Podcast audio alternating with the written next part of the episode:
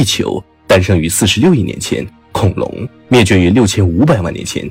因此，有人为了方便计算这些遥远年代的事件，特地针对于年提出了另一个概念——银河年。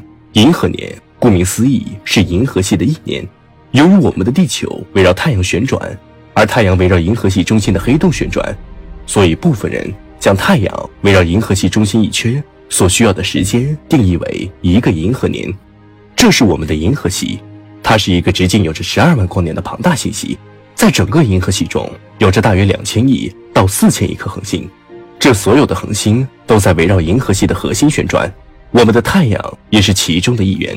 太阳乃至太阳系所处的位置，恒星稀少，处于银河系的郊区地带。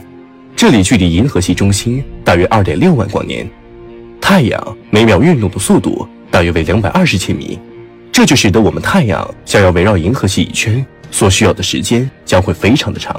科学家估计，大约在两点二五亿至二点五亿地球年之间。也就是说，我们的太阳系围绕银河系中心一圈，大约需要两点二五亿到两点五亿左右。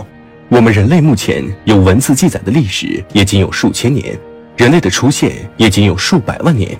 就算是曾经的地球霸主恐龙灭绝的那一天，到我们如今也还没有一个银河年。可想而知，一个银河年究竟有多长？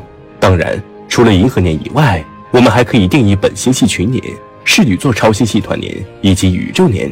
然而，我们目前观测的手段还是太落后了。我们所有的观测结果都位于银河系边缘的一颗行星之上，我们连太阳系围绕银河系一圈所需要的准确时间都还未真正算清楚。想要计算出本星系群年以及宇宙年，几乎是一个无法完成的事情。其实，从本质上来讲，计算这些所谓的宇宙年，对于我们来说，其实就是计算我们围绕某些恒星所需要的时间而已，它们的多少对于还未走出太阳系的我们并没有太大的意义。然而，当我们在未来科技得到进一步发展，能够走向更加广阔的星空时，这些看似遥远的距离和路程将成为我们探索宇宙的星空地图。或许那时候的我们才能够真正的认识宇宙，成为真正意义上的宇宙生命。